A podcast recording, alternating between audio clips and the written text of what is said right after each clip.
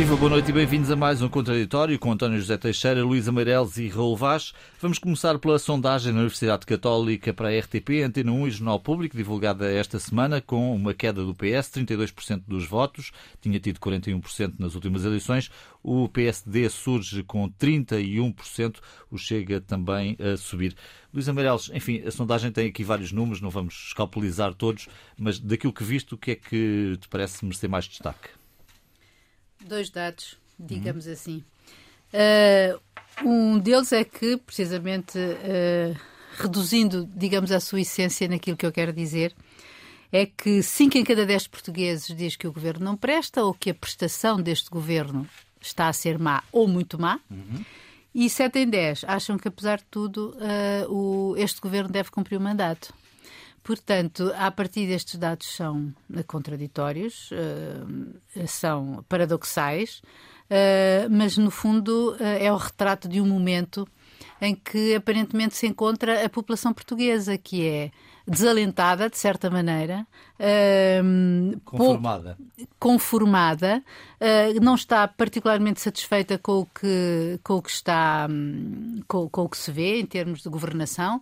Provavelmente estes últimos casos e estes últimos, isto é, os casos e casinhos que nós fomos vendo ao longo do ano 2022 tiveram e têm com certeza o seu reflexo neste estado de espírito, mas isso não se traduz uh, numa vontade de mudança. E não se traduz na vontade de mudança, penso eu, por uma razão muito simples, que é, um, que é um, o facto de não haver oposição, não haver uma alternativa que se veja. Ou seja, Uh, o Chega faz muito protesto, uh, grita e faz, uh, enfim, e capitaliza em cima desse, em cima dessa, desse, desse protesto. Já agora dizer que tem 11 pontos nesta sondagem, 11... mais 4 do que nas eleições. Exato.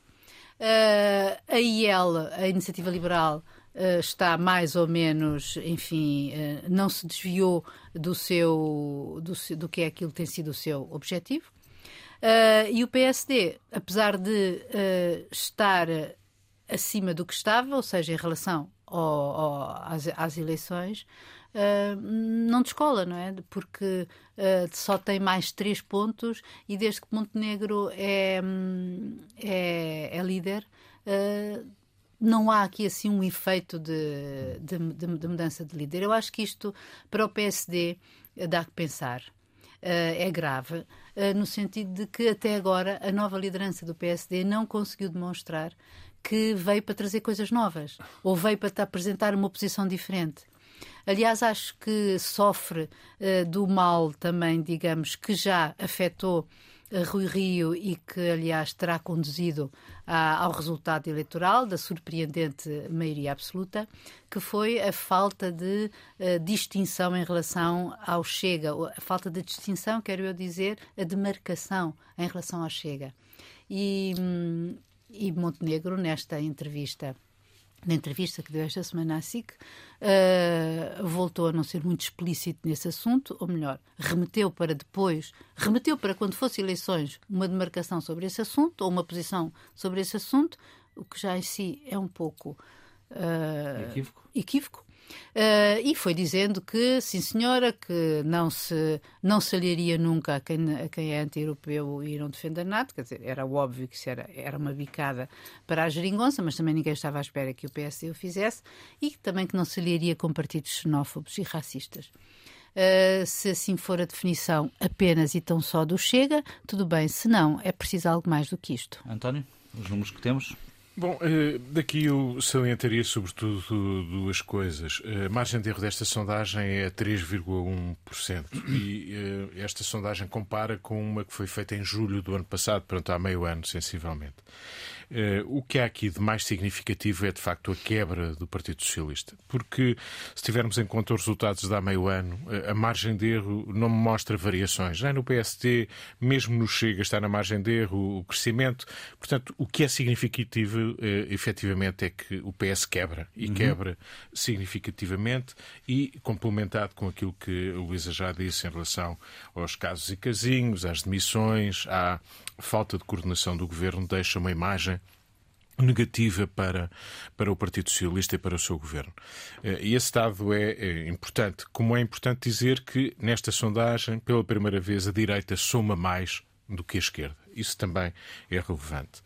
Eh, como é relevante pensar se os resultados são estes e se o PST não mexe, eh, significa que quando olhamos para a avaliação de Luís Montenegro, que ele é visto como tendo um, um desempenho razoável razoável. Os que dizem que têm um bom desempenho são apenas 10%. Os que dizem que têm um mau desempenho uh, são uh, cerca de 26%. Uhum.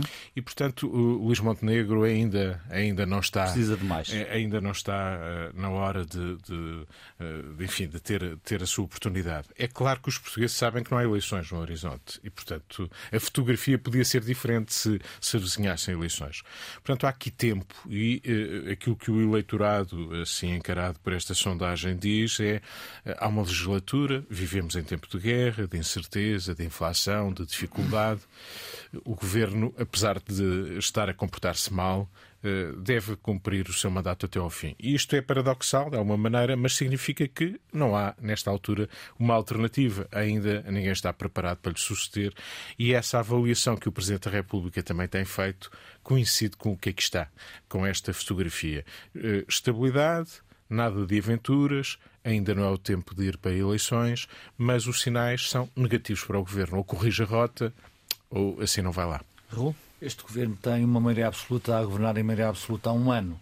E, portanto, um governo a quem lhe deram a maioria absoluta e 53% dos inquiridos neste estudo dizem que o governo uh, gere mal ou muito mal, é evidente isto é uma derrota clara para o governo. Não vamos aqui confundir uh, o, os, números, os números mostram isso, evidentemente. Claro, é? e esse é o dado, porque este, este governo é preciso dizer, os factos são factos.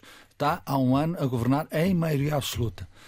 Porquê é que depois 70% desses inquiridos querem que o governo uh, não mude? Porque é evidente que há aqui uma palavra-chave neste momento em Portugal e no mundo, é a estabilidade.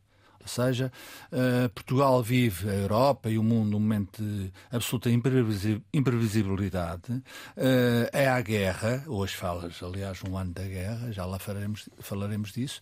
Há inflação e há, sobretudo, sem saber o que é que vai acontecer. E nessa circunstância, deixa estar quem está, porque é evidente que não vai querer mudar. Agora, esta sondagem, nós estamos em. Uh, fevereiro de 2023 as eleições são em uh, finais de 26. Portanto, isto é tudo extemporâneo. Dizer que a oposição. Só no final de março é que passa um ano do governo. Exato, só no final de março é que passa um ano do governo de maioria absoluta. É evidente que há razões, atenção, há razões para o governo.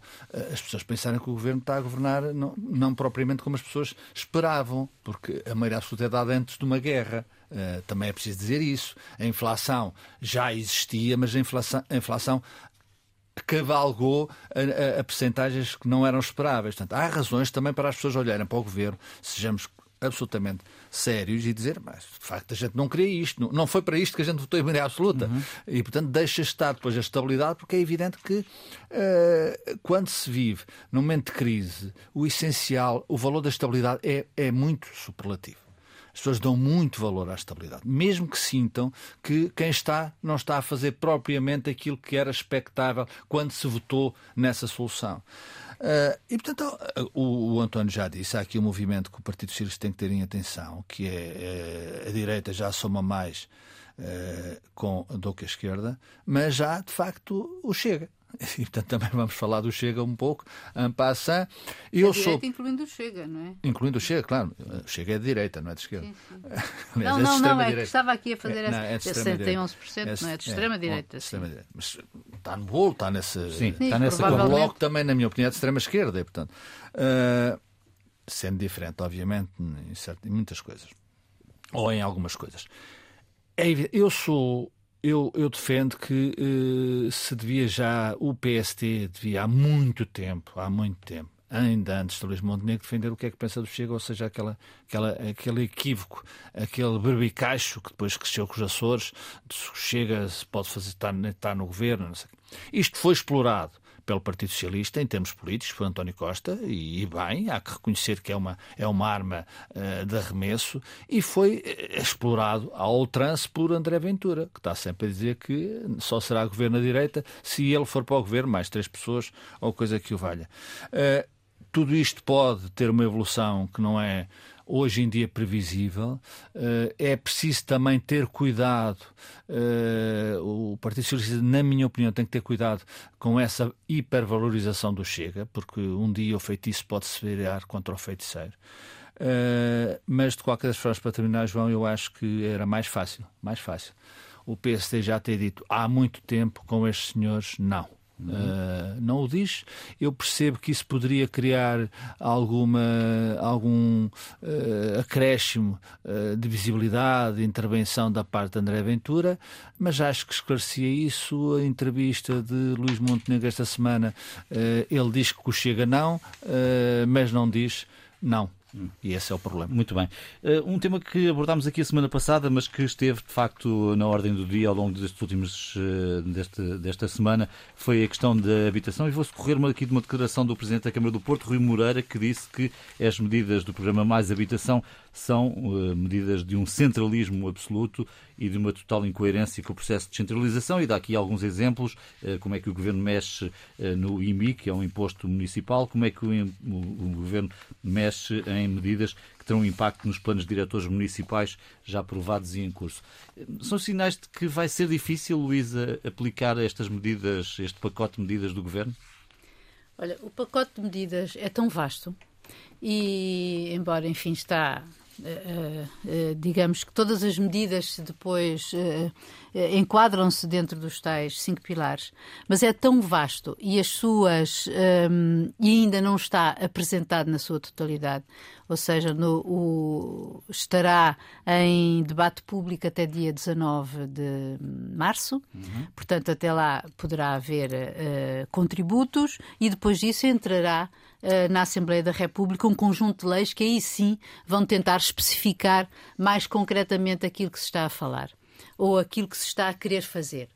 Uh, é um. Uh, por isso mesmo, torna-se difícil dizer se uh, vai ou não ser possível torná-lo execuível, porque, à partida, um tão vasto que aponta em tantas, em tantas frentes, um, é difícil dizer que todas elas resultarão. Espero que pelo menos algumas delas resultem. E acho que pelo menos o governo desta vez confrontou-se, ou pelo menos apresentou qualquer coisa para demonstrar, como aliás uh, Costa tem dito. Uh, infelizmente sem muito sucesso, não, não na, na, na, palavra, mas na execução, que a habitação eh, era uma das, é uma das suas prioridades.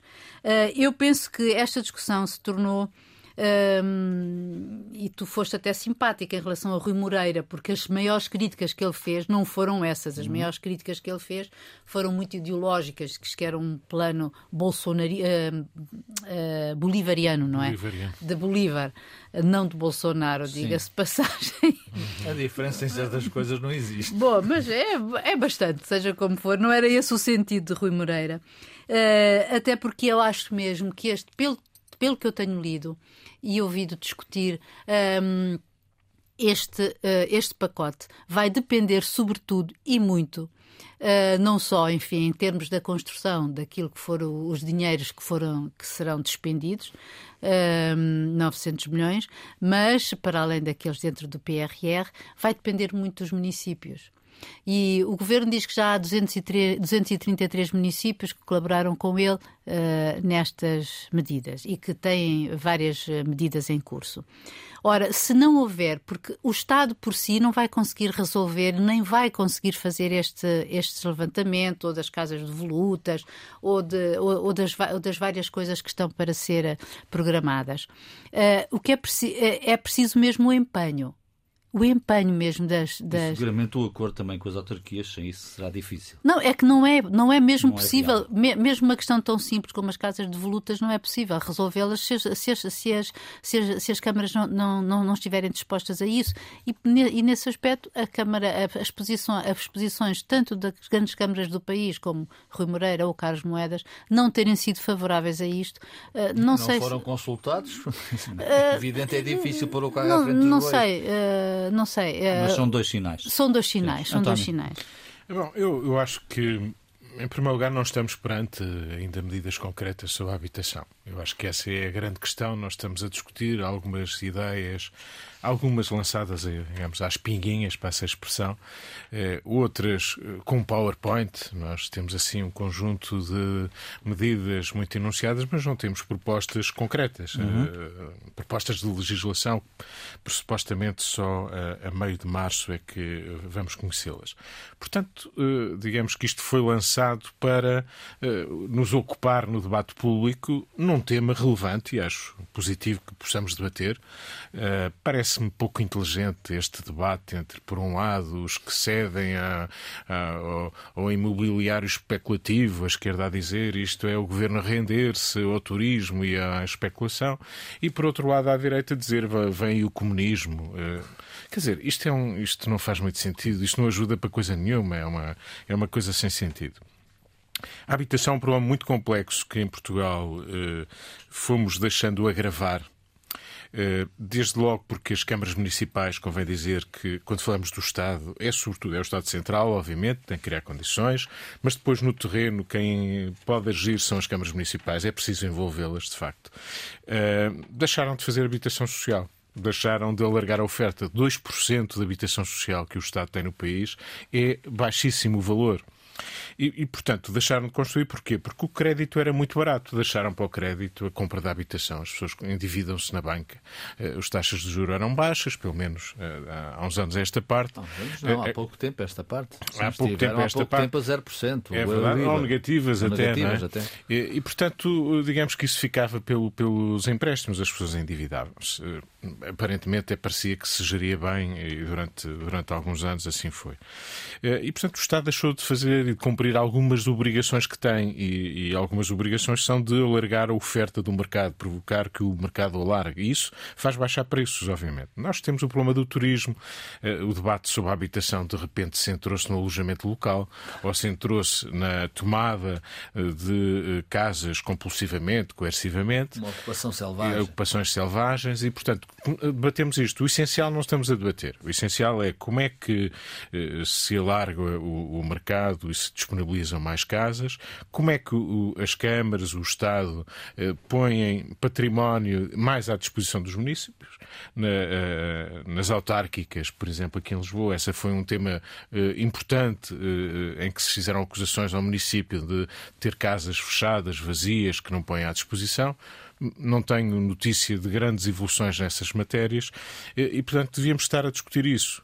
A questão, por exemplo, da, do arrendamento compulsivo, a tomada das casas, Sim. Eh, é uma questão que, obviamente, merece ser discutida. Ela já está na legislação, curiosamente.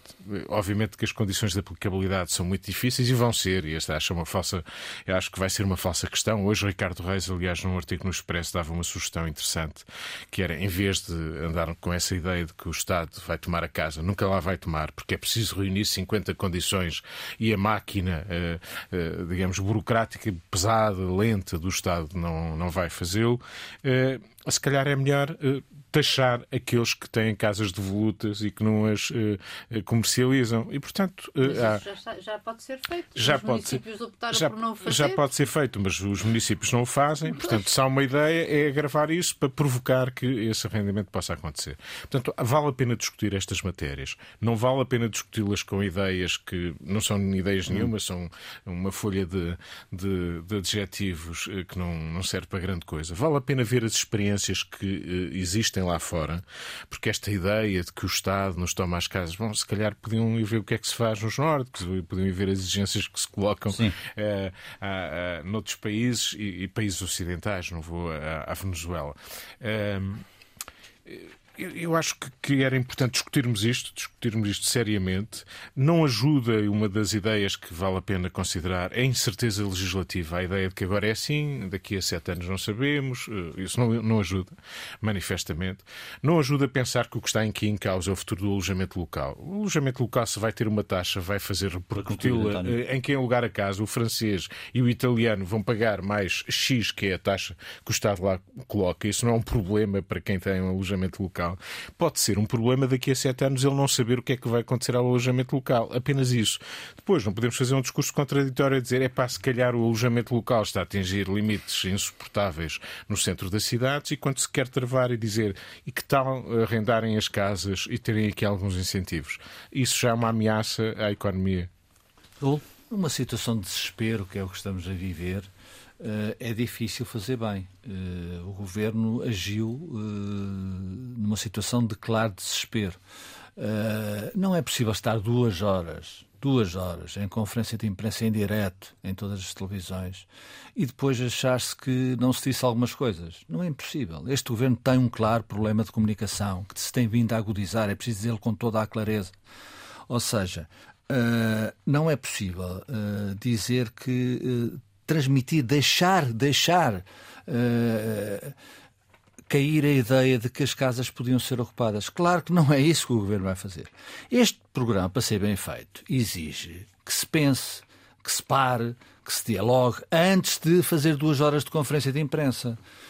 Eu não, eu, não, não, não, não, compreendo como é que não, é, não foram previamente envolvidos os presidentes da Câmara, a Associação Nacional de Municípios.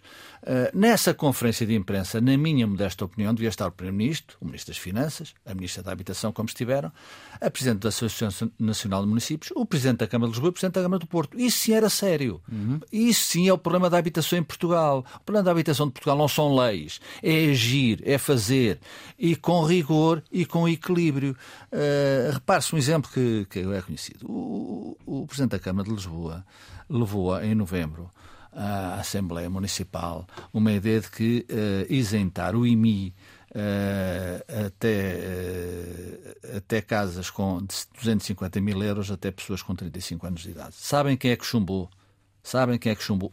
Os mesmos do Partido Socialista que agora dizem coisas e contra coisas. E Carlos não... Mendes vai retomar. E claro, vai retomar, mas quer dizer, vai retomar e vai ganhar. Agora, não, eu, penso eu que não há coragem nem falta de cabeça dos variadores da oposição na Câmara de Lisboa para chumbarem outra vez esta medida. Deviam chumbar para ser coerentes, porque política faz-se com coerência. Não é de novembro para fevereiro que o mundo mudou. Uhum. Portanto, o problema da habitação, temos dito aqui, é um dos problemas mais graves do país. E um governo responsável e que não esteja uh, em desespero não faz aquilo que fez porque agora anda atrás do prejuízo. Isto, a montanha, eu temo que a montanha vá parir um rato muito daquilo que se disse não vai ficar, não vai passar de uma mera intenção duas horas em direto nas televisões. Vamos ver como ficou o melão, não é? Vamos o, ver o Jerónimo de Sousa dizia que era o pudim, não é? E agora já se encontrou também, e agora já se encontrou também uma, uma, uma responsável, que é a Ministra da Habitação, que obviamente é a Ministra da Habitação, mas parece que tudo, tudo está mal feito porque a Ministra da Habitação não fez bem. Não é verdade. É uma grande injustiça. É uma grande injustiça. Isso, é? é uma grande injustiça dizer-se isso. Portanto, Marina Gonçalves tem feito aquilo que pode e aquilo que não pode. Uh, justificando-se. Uh, quase falta dizer que tenham calma, aliás, já o disse de certa forma, ninguém vai ocupar a, a, a vossa casa, a sua casa. Mas quando um governo, num plano desta natureza, é obrigado, depois de duas horas de uma comunicação ao país, visse justificar dizendo que ninguém vai ocupar a sua casa, quem fez mal foi o governo. Quem fez mal foi o governo. Não venham, não venham com histórias de comunismo, pré-comunismos ou pós-comunismos. Isso não existe, obviamente. Ninguém vai ocupar a casa de ninguém, é claro como água, mas essa ideia criou-se. E, portanto, um governo, perante um problema desta natureza, enorme, enorme, uh, gastou, gastou aquilo que podia ter feito. E, portanto, não, nada ficará como antes, é verdade. Há coisas boas no plano, é verdade, já o disse a semana passada, uh, mas é evidente que deu aso a que uh, presidentes da Câmara de Lisboa e do Porto, de uma forma absolutamente legítima, na minha opinião, politicamente legítima e não só, viessem dizer: mas o que, é, que, é que os senhores querem fazer centralismo? Andam a falar de centralização e perante um problema desta natureza e desta grandeza, não falam com aqueles que são uh, os presidentes das duas maiores câmaras do país e onde o problema da habitação reside, não reside só aí, mas reside. O governo fez mal uh, e agora é evidente que vai ter que uh, dar o dito por o não dito. Ou pelo dito, melhor dizendo. Viva, boa noite de novo e bem-vindos à segunda parte deste contraditório. Teremos de o fazer durante todo o dia na Antena 1 e na RDP Internacional. Falámos aqui uh, de um ano de guerra na Ucrânia. Uh, Luís, o que é que neste dia em que tanto se disse já sobre esta situação que te apetece dizer? Olha, é difícil porque hum, eu acho que na verdade esta guerra uh, foi a maior desgraça que aconteceu ao nosso, ao nosso mundo que estava uh, um pouco já habituado a viver uh, de acordo com regras que de um momento para o outro ah, por volta das quatro e meia da manhã do dia 24 de fevereiro de 2022, ficaram abaladas e porventura para sempre. Os efeitos não são iguais uh, aqui na Europa, na Ucrânia, obviamente, na Rússia e no resto do mundo. Uh, nem tampouco é certo que a, a guerra na Europa contamina a paz no resto do mundo. Eh, como aliás disse mais ou menos por estas palavras eh, António Costa numa entrevista que deu esta semana ao público sobre hum, a política europeia e não só. Uh, mas acho sinceramente que acho, acho profundamente lamentável a situação em que nós nos encontramos. Agora vejamos, eu fico bastante contente que o povo português, nesta, nesta nossa sondagem também uh, da RTP e do público sobre a, a situação da, a situação da guerra, se mantenha, uh, se mantenha firme nas suas, uh, digamos, na sua, no seu, no seu, posicionamento. No seu posicionamento solidário e, portanto, 79% acharem que Portugal pode e deve receber mais refugiados, se tal for necessário, e dar mais ajuda militar, etc. Um, nós já recebemos, efetivamente, 58 mil refugiados desde o início da guerra, uh, se bem que, porventura, não saibamos se, se, se, eles continuarão aqui, os que regressaram, e quantos efetivamente ficaram e tiveram uh, emprego, casa, etc. Também problemas que afligem os portugueses. Mas aquilo que me aflige em, torno, em, em, em relação a esta guerra é que ela um, é uma guerra que todos eh, hoje uh, estão aparentemente de acordo que se está a transformar numa guerra de atrito, ou seja, depois do impulso uh, russo de invadir a Ucrânia e de tentar, uh, enfim, ir até Kiev ou conquistar uma grande parte da Ucrânia, que se viu que não foi possível e não conseguiu e os ucranianos uh, conseguiram, com a ajuda, obviamente, ocidental, porque senão não teria sido possível, um, fazê-los parar e recuar em determinadas zonas. A verdade é que hoje a estratégia de Putin, e nós esta semana pudemos ouvir Putin, um, e é uma estratégia de uh, atrito, ou seja, manter a guerra de baixa intensidade. E ele disse uma coisa que é preciso pensar um pouco e que a mim fez-me pensar, que é, uh, ele diz, a Rússia é paciente, a Rússia é grande. E, ok, a Rússia é grande e a Rússia é paciente. E quando ele diz isto num tempo de guerra, nós não nos podemos esquecer que, efetivamente, a Rússia, um, a experiência da Rússia, em, ganhando, perdendo, quero uhum. eu dizer, em, uh, em perder até ganhar, Uh, não, e em o auto, a capacidade de autossacrifício e de assumir perdas que num outro, nenhum, em nenhuma outra circunstância, num outro país, seria possível, até porque as opiniões públicas têm um outro valor e importância uh, para, para definir ou ajudar a, a demarcar as posições do governo. E a gente não se pode esquecer do que foi, quer dizer, os russos incendiaram Moscovo para impedir que Moscovo caísse nas mãos de Napoleão. Mas também durante a Segunda Guerra Mundial morreram 26 milhões de Sim. soviéticos. E isso é que, uh, e, um, e, isso deixa-me só dizer uma coisa que me impressionou. Eu ouvi um podcast em que participou Ana Franca, Ana França, que foi enviada do Expresso, e ela disse uma expressão que eu achei e que retrata um pouco a guerra e que já não era a primeira vez que eu tinha ouvido, era que os soldados ucranianos com quem ela falava estavam, hum, a, a, a, hum, enfim, com dificuldades, a pedir apoio, mas diziam que os russos apareciam, hum, nunca mais acabavam, ou seja, e eram que nem gafanhotos, ondas de gafanhotos que lançavam duas e três vezes ao dia, uh, ofensivas com mais gente uhum. e que morrem. E enquanto que uh, houve essa mesma expressão anteriormente, dita uh, expressando a mesma situação, mas não formigas, uh, mas não gafanhotos, mas sim formigas. Isto dá-nos a pensar sobre qual é o tipo de guerra que Moscou está disposto a fazer. António?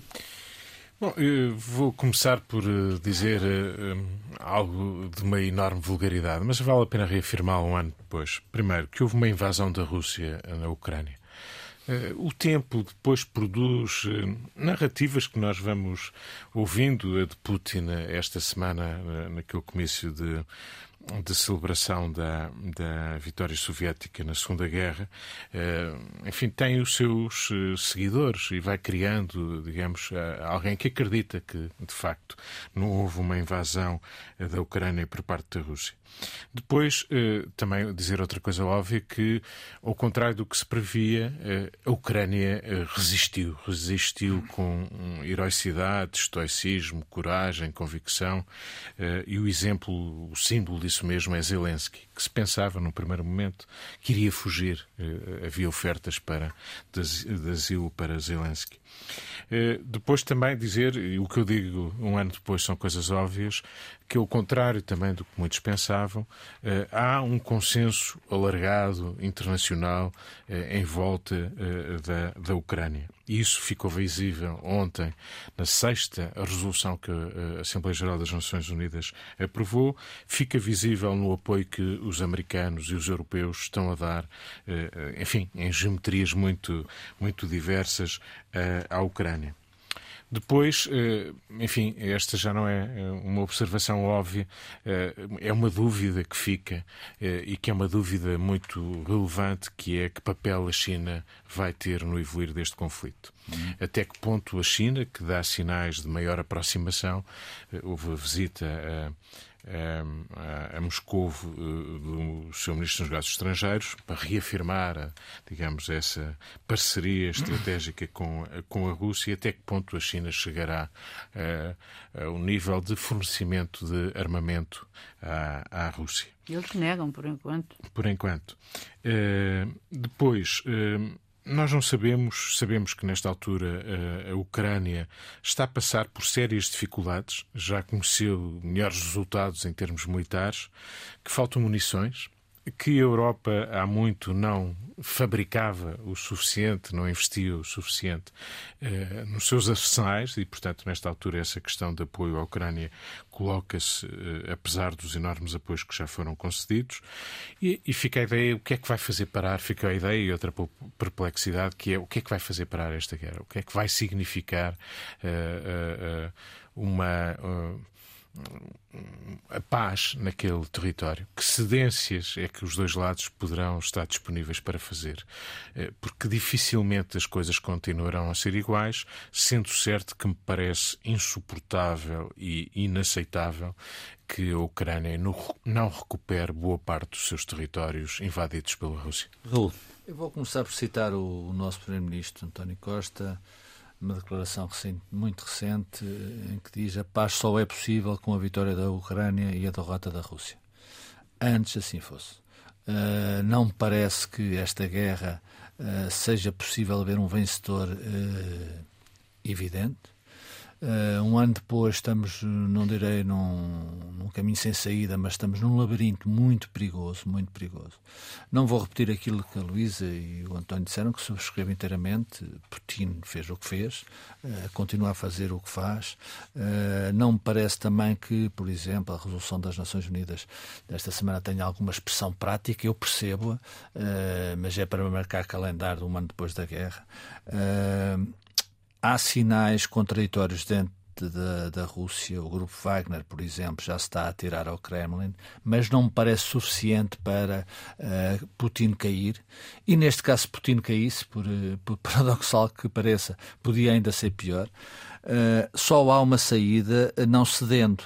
Isto é um paradoxo, porque é evidente que a Ucrânia, Putin não acreditou que o Ocidente se se interligasse tanto e durante tanto tempo pela liberdade e pela democracia, e isso é uma conquista desta guerra. As guerras uhum. também conquistam algumas coisas, uh, perdendo muitas outras coisas. Uh, agora, eu acho que a questão da China, eu já o disse aqui, uh, pode ser, por estranho que pareça, ou por não estranho que, pareça, a chave da saída.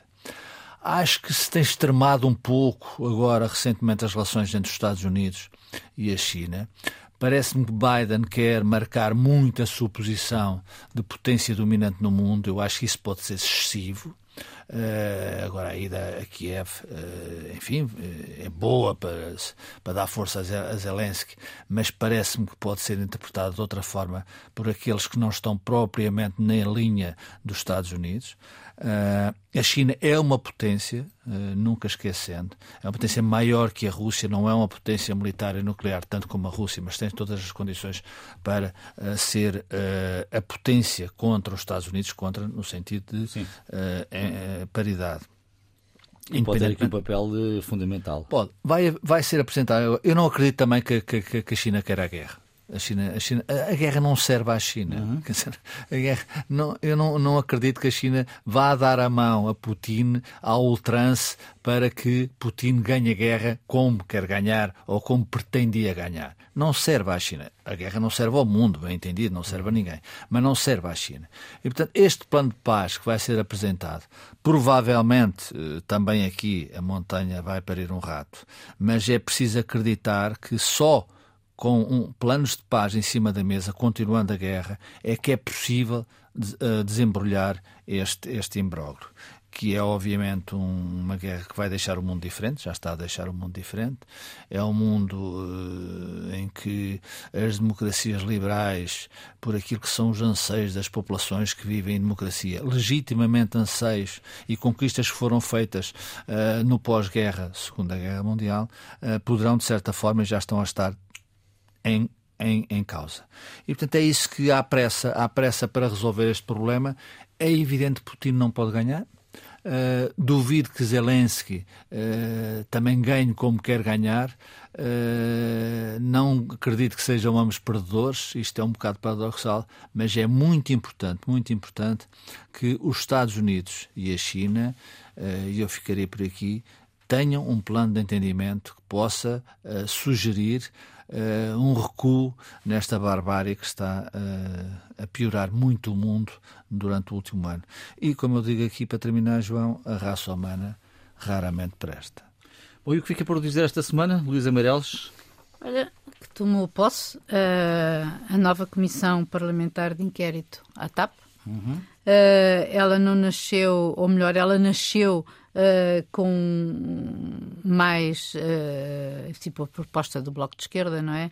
Uh, tendo em vista o escândalo que foi a indemnização de 500 mil euros à Alexandra Reis, a antiga hum, administradora. administradora e, e, os escândalos que seguiram nessa que, que se, houve nessa altura. Depois disso as coisas aconteceram muito rapidamente, houve outras coisas e, e a verdade é que nós estamos hoje perante a situação de vamos, vamos ter muito lavar de roupa suja, provavelmente, porque o próprio PS quer e, e já manifestou a intenção de fazer recuar esta esta comissão de inquérito aos tempos em que ela foi privatizada, ou seja, ao governo eh, PSD-CDS, portanto, chamando uh, Bernardo Pires, um, António, perdão, Pires António Pires de Lima e Sérgio Monteiro.